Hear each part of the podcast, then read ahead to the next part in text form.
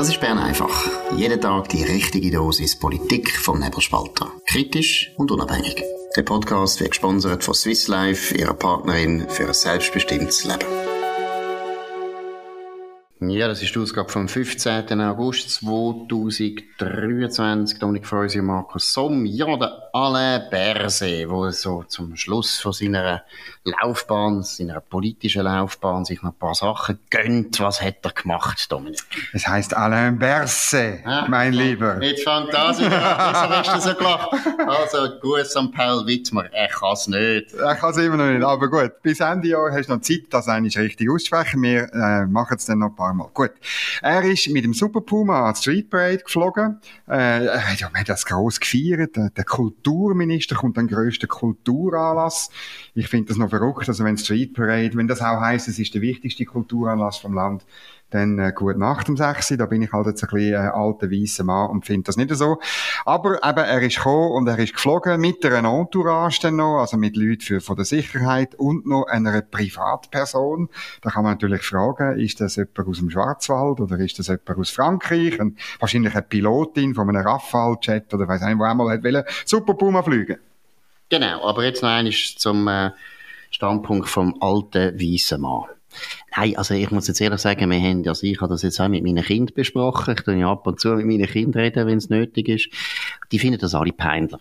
Die finden das so peinlich, wenn ein, wenn ein über 50-Jähriger ja. geht, sich so gut anbieten bei den Jungen. Ja, sie finden das wirklich cringe, sie finden das wirklich grusig, creepy wirklich creepy. Das ist so eine wie, wo, wo, wo noch mit der Pfadihose geht, rumlaufen und das Pfadilager geht. Hat's doch mal auch gegeben, so die 50-Jährigen, die ins Pfadilager gegangen sind. Und, ja, ja, und dann haben sie noch die Uniform angelegt. So peinlich. Und er kommt da auch wieder ganz peinlich. Ich finde die Anbiederung super peinlich und der lächerliche Vorwand, ja, das ist ein Kulturanlass, komm, sind wir nicht, sind wir ehrlich, es ist so die absolut langweilige Technokultur, wo überhaupt nichts ausgelöst hat in dem, in dem Land. Mein Gott, das hat mit Hochkultur oder Kultur nicht so wahnsinnig viel zu tun. Aber das ist nicht der Punkt. Das ist ein Teil von der Jugendkultur und ich finde es sehr peinlich, wenn ein über 50-Jähriger so tut, als wäre er eben auch immer noch Teil von dieser Jugendkultur. Ja, aber schau mal, die SVP macht ja das Gleiche mit ihrem Wahlvideo, oder? Wo jetzt gesperrt worden ist auf YouTube. Aber dort tun sie auch einen Popsong machen, und rumhüpfen, oder? Magdalena Martullo äh, schwenkt hin und her und winkt und so. Sie haben äh, dunkle Brüllen an und sie machen genau das Gleiche auf Jung, oder?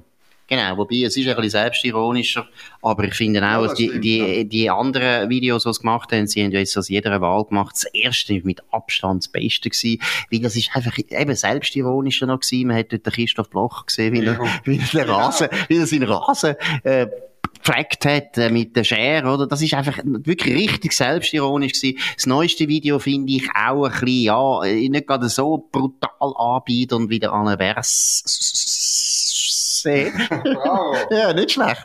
Aber es ist nicht so fantasievoll wie die anderen. Sie können Glück haben, dass jetzt das Video gesperrt worden ist, weil de, dadurch ist es jetzt auch ein bisschen bekannt worden.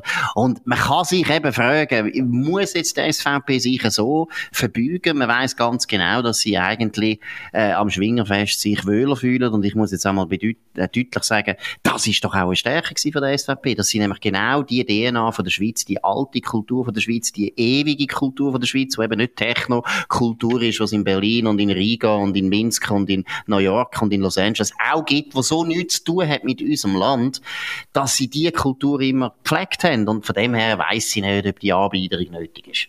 Ja, ich finde, du bist jetzt sehr streng, oder? Aber es ist natürlich so, äh, wir haben eine Weiterentwicklung von der Kultur, die ist teilweise positiv, aber eben nur zum Teil. Es gibt auch andere Entwicklungen, die man durchaus kritisch sehen. Der Song, ich finde ihn auch relativ banal. Lustig finde ich noch, dass sie irgendwie im Refrain singen, eine ist links und zweimal rechts. Da habe ich, muss sagen, da habe ich grinset. Ähm, äh, ja, und sonst finde ich auch, man hätte noch ein bisschen mehr, ein bisschen mehr Inhalt, ein bisschen mehr Selbstironie drin tun. Der Song ist übrigens äh, komponiert und äh, dichtet vom SAP-Nationalrat Thomas Matter.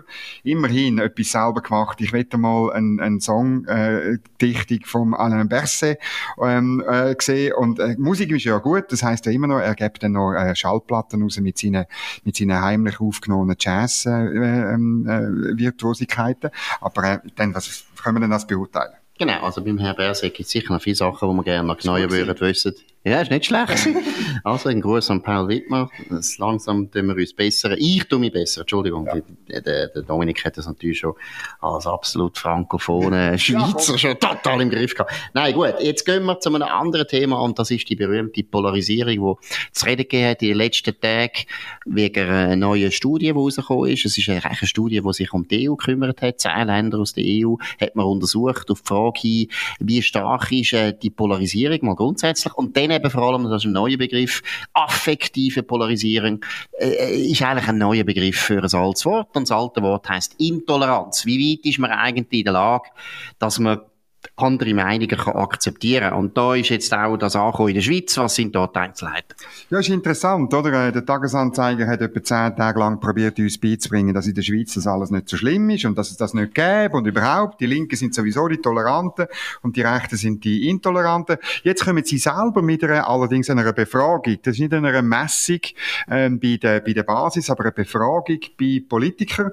Sie haben 2000 Ratsmitglieder gefragt, also falsch, sie haben gefragt 20.000, 2.000 haben mitgemacht, ähm, der größere Teil von Mitte links und äh, ähm, interessant, äh, die These vom Tagi ist eigentlich, äh, wird zerstaubt. Nein, äh, die sagen, Polarisierung in der Parlament spitzt sich zu. Wahrscheinlich haben die alle die Studie gelesen, oder? Und äh, es werden dann Leute so zitiert, die sagen, ja, leider stehen Ideologien über der Sachpolitik, was immer, was, was zur Politik letztlich eben gehört. Ähm, und dann gibt's äh, so, so noch ein Jammer über Personalsuche. Es ist ganz schwierig, Personal zu finden. Ähm, es laufen jetzt in den meisten meisten Kantonen die Anmeldefristen für die Nationalratswahlen ab und es zeichnet sich bereits jetzt ab, dass noch nie in der Geschichte vom Bundesstaat so viele Menschen in dem Land haben wollen, National- oder Ständerat werden. Genau, und das Interessante ist ja, also man sagt ja dann nachher, ja, eben wegen dieser Polarisierung, wollen die Leute nicht mehr in die Politik, weil sie wollen sich nicht anhören lassen von den Medien oder eben vom politischen Gegner und so weiter. Mag ja verständlich sein. Aber irgendwo habe ich das Gefühl, es ist ein das gleiche Phänomen wie das, was wir gestern besprochen haben mit der Pfadi wir sind einfach eine Generation von Weicheier und von Hösis. Wir haben einfach Leute, die einfach das einfach überhaupt nicht mehr vertragen, dass einer mal anderer Meinung ist. Also, das erlebe ich auch noch viel. Ich meine, ich sage irgendwie eben eine andere Meinung und dann sagt man, ja, jetzt musst du mich nicht so zusammenschießen und so weiter. Dabei habe ich gar nichts so gesagt, sondern ich habe nur gesagt, so. ich bin anderer Meinung. Also, die Leute sind unglaublich empfindlich geworden in unserer Hösi-Generation und die junge Generation ist noch mehr Hösi, Hösi, Hösi. Also, es ist ein unglaubliches Hösi, Hösi, Hösi-Land geworden und das ist ein der Grund, warum die Leute das nicht mehr vertragen. Weil, ich meine, ich muss jetzt einmal betonen, als Historiker, lesen da wieder einmal, wie Politiker früher, in der, du kennst es auch gut, oder? Im 19. Jahrhundert, was die sich als an den Kopf geworfen haben an Verleumdungen, Beleidigungen, schlimmster Art, wirklich. Und vor allem Verleumdungen, das finde ich das Interessanteste. Das ist ja heute gar, gar nicht mehr, weil da hat man sofort gerade einen Anwalt im Haus. Die haben sich also regelmäßig verleumdet und wirklich Zeug unterstellt, eben nicht gerade Mord, aber wirklich schlimmes Zeug. Und von dem her muss ich eher sagen, ich glaube, dass die Polarisierung den Leuten so zu denken gibt, hat eher damit zu tun, dass sie eben so weich geworden sind und nichts mehr vertragen, keinen Widerspruch mehr vertragen, als dass jetzt das so schaurig schlimm geworden wäre. Ja, und auf Gemeins- und auf Kantonsebene, da gibt es noch einen anderen Aspekt, oder? Mit der zunehmenden äh, Zentralisierung wächst äh, die Macht von der Bürokratie, und die Macht generell und so. Und das ist natürlich auch ein Grund. Ich meine, äh, heute ist Gemeinderat äh, nicht mehr etwas Lustiges. Du bist Ausführungsorgan von irgendwelchen kantonalen Beamten, musst die ständig fragen, weil ja immer, äh, das ist alles so kompliziert worden, dass immer jemand muss fragen, weil du sonst einen Fehler machst und halb noch ins Gefängnis kommst. Und ich meine, da müssen auch die Bürgerlichen das radikal umkehren. Oder man muss wirklich alle die Ämter einfach halbieren, die Leute die freie Wirtschaft entlassen. Wir haben ja sowieso Fachkräftemangel. Gut, ob das Fachkräfte sind. Genau, da können wir da diskutieren. Aber noch eines vielleicht auch, um das äh, unterstreichen, was der Dominik jetzt gesagt hat, oder? Ich habe ja äh, eine Dissertation geschrieben über die Gründung von der BBC in Baden. Und was dort wirklich interessant ist, das ist 1891 und damals hat Baden noch eine Gemeinsversammlung gehabt. Das heisst, alle Leute sind, alle Stimmbürger haben müssen eine Gemeinsversammlung, damals nur Männer, aber die haben alle müssen. Du hast sogar einen Bus bekommen, wenn du nicht gegangen bist. Und die haben dann über alle wichtigen Fragen abgestimmt. Und der damalige Stadtrat aber, und deshalb erzähle ich es, die haben unglaublich viel Kompetenzen gehabt, die haben ganz viel Zeug können machen. Eben, die haben zum Beispiel die ganze Ansiedlung von der BBC FCC hat eigentlich den Stadtrat gemacht. Haben wir müssen das Bundesamt Nein, für das Raumplanung fragen? genau, hat nicht irgendeinen blöden Beamten noch müssen fragen, der im Bund äh, auf dem Stuhl sitzt und nicht weiss, was machen. Ja, gut, nein, wir dürfen jetzt nicht mehr, das ist auch ein wichtiger Hinweis gewesen, wir dürfen nicht immer Beamten so blöd hinstellen, das haben sie recht. Aber, noch eines, wenn man sich wundert, dass auf Gemeindesebene, ja sogar Kantonsebene, die Leute sich nicht mehr wollen engagieren, hat es genau mit dem zu tun. Die Zentralisierung hat dazu geführt, dass das auch nicht mehr so interessant ist. Früher hat man, ich meine, meine Mutter ist noch in der Schulpflege von unserer Gemeinde. Die haben Lehrer entlassen und Lehrer angestellt. Die haben richtig Macht gehabt. Das war ein wichtiger, Auf ein wichtiger Posten gewesen. Und heute sind das überall nur noch so Ausführungsorgan eigentlich von der Zentrale im kantonalen Hauptort oder sogar von Bern. Ja, oder man könnte auch das, ich finde das gut, wie das in den USA ist, dass die Schulkommissionen, dass die öffentlich tagen und dass dort die Eltern können hingehen und können sagen, also ich finde das ein Skandal, wenn man äh, bei einem Geografietest muss klimaneutrale äh, Technologien ankreuzeln und äh, meine Tochter hat äh, äh, irgendwie hat, äh, hat Atomkraft angekreuzelt und hat einen Fehler gemacht, dass man dort Leute, äh, auch Lehrer, ein bisschen holding to account. Ich finde, ja, mehr so öffentliche Hearings, wo etwas läuft, wo sich so engagieren lohnt. Genau, und wo man eben auch sieht, wer Verantwortung trägt und wer nicht. Das ist wirklich wichtig. Gut. Stichwort, Verantwortung tragen. Genau, es geht um den sogenannten Prämienschub. Das ist auch so eine Geschichte, die jedes Jahr in den Medien gross kommt. Und man wundert sich, weil die gleiche Geschichte, zum Beispiel, dass jedes Jahr der Staat grösser wird und Steuern noch mehr Umfang äh, erzielen, das ist nie eine Geschichte. Aber der Prämienschub, weil das ist die Agenda der Linken, kommt immer wieder. Und jetzt, lustigerweise, hat die Linke zum Prämienschub wieder etwas Neues zu sagen. Also, es sind exklusive Zahlen, die, glaube ich, 20 Minuten als erste hatten. Zahlen von Santé Suisse, die gehen davon aus, dass äh, die Krankenkassenprämie im Durchschnitt 6,35 Prozent aufgehen auf den 1. Januar 2024. Das ist überdurchschnittlich viel. Prämienschock und vor allem im Kanton Uri und im Kanton Bern, Markus, bei mir. Es ist eine Katastrophe. Ähm, äh, am stärksten ist eben Uri betroffen, 13,3 Prozent und Bern plus 10 Prozent. Geht man davon aus, das ist aber nur eine Durchschnittsprämie, muss man sagen. Man kann nämlich clever wechseln, man kann die Grundversicherung jedes Jahr wechseln und das vergleichen auf verschiedenen Portalen. Dann äh, könnt ihr nämlich dieser, dieser Erhöhung ausweichen. Aber du hast sie angetönt, links, grün, drei komplett durch. Sagen, ja, eben jetzt muss endlich etwas gehen, oder? Und zwar, was muss gehen? Nämlich ein Ja zu der Prämienverbilligungsinitiative oder eben der Kostenbremse-Initiative von der Mitte. Das sind die zwei Sachen, die im Parlament sind. Die Prämienverbilligungsinitiative ist ein bisschen weiter im politischen Prozess. Aber dort würden wir einfach noch mehr Milliarden einfach reinschieben ähm, um die Kosten sozusagen auffangen. An den Kosten ändert man nichts, da sieht man. SP-Politik will nichts am Problem ändern, sondern einfach mehr Geld reinschmeißen. Und bei der Mitte, beim Mitteprojekt ist es ganz ähnlich. Die sagen einfach, ja, man muss dann Massnahmen ergreifen, wenn es teurer wird. Was für sagt man nicht. Und es läuft darauf raus, dass einfach der Alain Berset mehr zu sagen hat und sein äh, Bundesamt für Gesundheit. Und da sind wir eigentlich wieder bei dem, der verantwortlich ist. Weil es ist absurd, dass der SP so ausruft. Weil ihr Bundesrat ist seit zehn Jahren Gesundheitsminister. Er hätte können die systemischen Fehler, die falschen Anreize und so, zusammen mit den Bürgerlichen, die das schon lange fordern, machen und anpacken. Aber das ist natürlich ideologisch, hat er nie mit denen zusammenarbeiten. Er hat nie wollen das System verbessern verbessern. Er hat höchstens auf die Pharmaindustrie los und mehr Geld in den Butter. Genau, und die Agenda von der SP ist einfach, dass beim Gesundheitswesen der Staat immer wichtiger wird, obwohl eigentlich fast überall auf der Welt die staatlichen Gesundheitssysteme, vor allem zum Beispiel in England, unglaubliche Schwierigkeiten haben. Und so sind wir natürlich jetzt auch bei England, wo wieder mal einen interessanten neuen Vorschlag zu reden gibt in England. Und zwar, äh, das schöne, gute, grosse Land tut sich offensichtlich immer mehr mit der direkten Demokratie anfreunden. Dominik. Ja, das finden wir doch grossartig wichtig. Und es ist, äh, der äh, Peter Kleppe hat das am Wochenende bei uns schon geschrieben, wie in vielen Ländern das äh, Net, äh, Netto-Null-Ziel für 2050 unter Druck kommt. Und jetzt äh, in England, das schreibt der Telegraph, fordert so Backbencher, wo Tories sind, wo an sich Labour-Sitz erobert haben äh, bei den Wahlen 2019, die fordern, und die kommen so aus, aus Arbeiterviertel im Norden von England, wo früher die Red Wall war, die fordern eine Abstimmung über Netto Null in Großbritannien, weil sie natürlich mitbekommen, kommen, dass die Netto-Null-Politik, wo der Boris Johnson zusammen mit seiner linksgrünen Frau oder unter Druck von seiner linksgrünen Frau eingeführt hat, dass die wahnsinnig teuer wird, dass die ein Haupttreiber ist von der sogenannten Lebenskostenkrise, wie man es nennt, in England. Und ähm, ich fände das unglaublich cool. Und wenn man dann drauf äh, fragt, oder sie fragen, wie viel, sie sind der Meinung, wir müssen eine Netto-Null streichen. Klar, das ist nicht repräsentativ beim Telegraph, aber 89 Prozent sagen, auf das soll man verzichten. Genau, das sind natürlich einfach die guten Leser vom genau. Tele Telegraph. Das sind alles intelligente, äh, liberale oder konservative Leser. Äh, es wird wahrscheinlich in England würde so eine Volksabstimmung sicher auch knapper ausgehen, vielleicht sogar ähnlich wie bei uns jetzt in der Schweiz. Aber was ein gutes Zeichen ist, ist einfach, wenn man das Thema Referendum immer mehr bringt in den Ländern, weil da bin ich wirklich sehr überzeugt und der Dominik sicher auch dürfte für dich reden.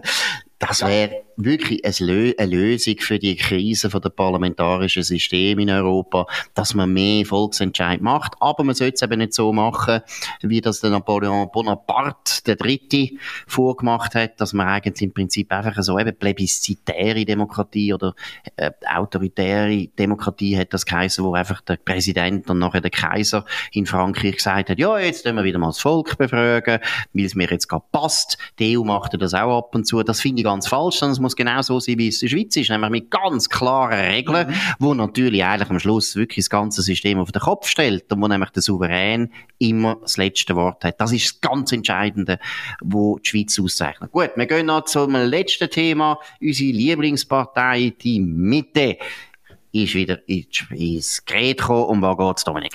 Ja, Christina Bachmann-Roth, äh, sie ist, äh, Mitte Frauen Schweiz Präsidentin und Nationalratskandidatin im Aargau. Sie äußert sich äh, so deutlich zugunsten von der Polizei. Da bin ich einfach heute Morgen drüber gestolpert auf now.ch. Wir sollten unsere Polizei feiern. Das habe ich schon lange nicht mehr gelesen, obwohl ich das persönlich auch gut finde und schon gar nicht von jemandem von der Mitte, oder? Und sie hat, schreibt da, äh, man müsse dankbar sein. Sie ging auch etwa die Gipfel verteilen auf der Polizei Polizeiposten. Das finde ich hervorragend. Ich kann einmal Gipfel bei der Nebelspalter-Redaktion vorbeibringen, gerne auch in der Bundeshausredaktion in Bern. Interessant ist einfach, dass sich ihre Partei noch nie mit dem profiliert hat und ich habe kurz ein bisschen gegoogelt. Ich meine, da ist im, im, im, letzten, im letzten Dezember ist eine parlamentarische Initiative zur Abstimmung gekommen, oder wo hat wählen dass man bei den Polizisten einmal grundsätzlich davon ausgeht, ähm, dass wenn sie das Verfahren am Hals haben, dass sie in Notwehr gehandelt haben. Und man muss das Gegenteil sozusagen beweisen. Also nicht, um sie einfach generell entschuldigen, aber heute ist es ja so, dass man wenn man ein Problem hat mit der Polizei, dann hängt man dann einfach ein Verfahren an, oder?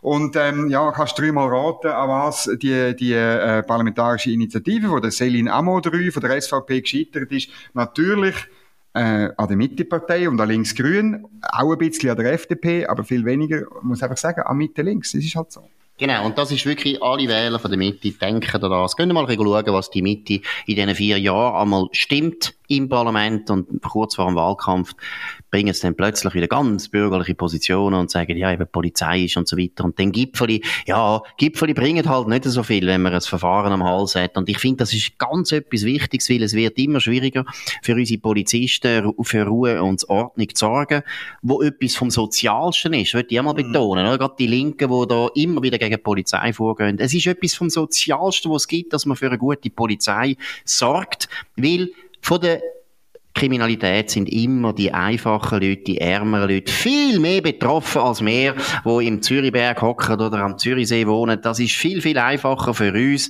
Aber die Mittepartei ist die Partei, die immer, immer vor den Wahlen plötzlich wirklich bürgerlich äh, explodiert und dann nach den Wahlen ist sie doch immer wieder am Rockzipfel von der SP und höselt der SP nach. Gut, jetzt haben wir noch eine Korrektur, wichtige Korrektur betrifft vor allem mich.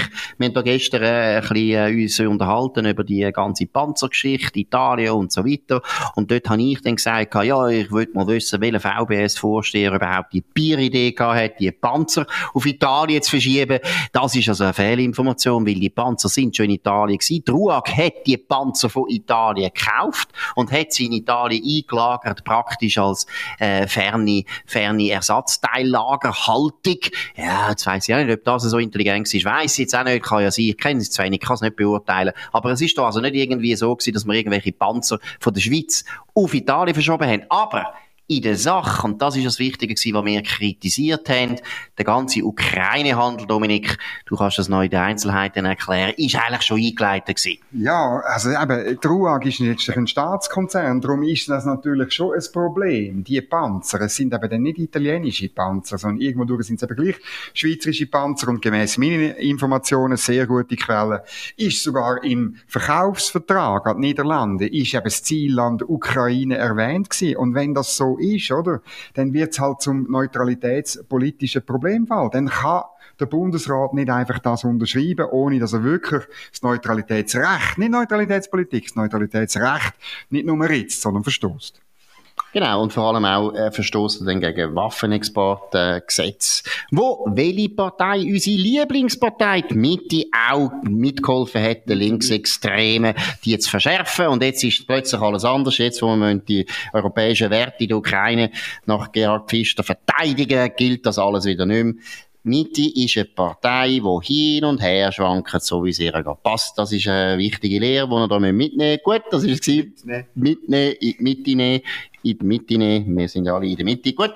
Bern einfach ist das gewesen, mit dem Dominik Freusi und Markus Sommer auf nebelspalter.ch. Ihr könnt uns abonnieren auf nebelspalter.ch oder Spotify oder Apple Podcasts oder andere Internet-Provider äh, von Podcasts. und also, ich mich verschwätzt. Könnt uns weiterempfehlen, könnt von uns reden, könnt uns hoch bewerten, würde uns freuen. Wir hören uns wieder morgen, wenn ihr wollt, um die gleiche Zeit auf dem gleichen Kanal. Bis dann, eine gute Zeit. Das war Bern einfach, gesponsert von Swiss Life, ihrer Partnerin für ein selbstbestimmtes Leben.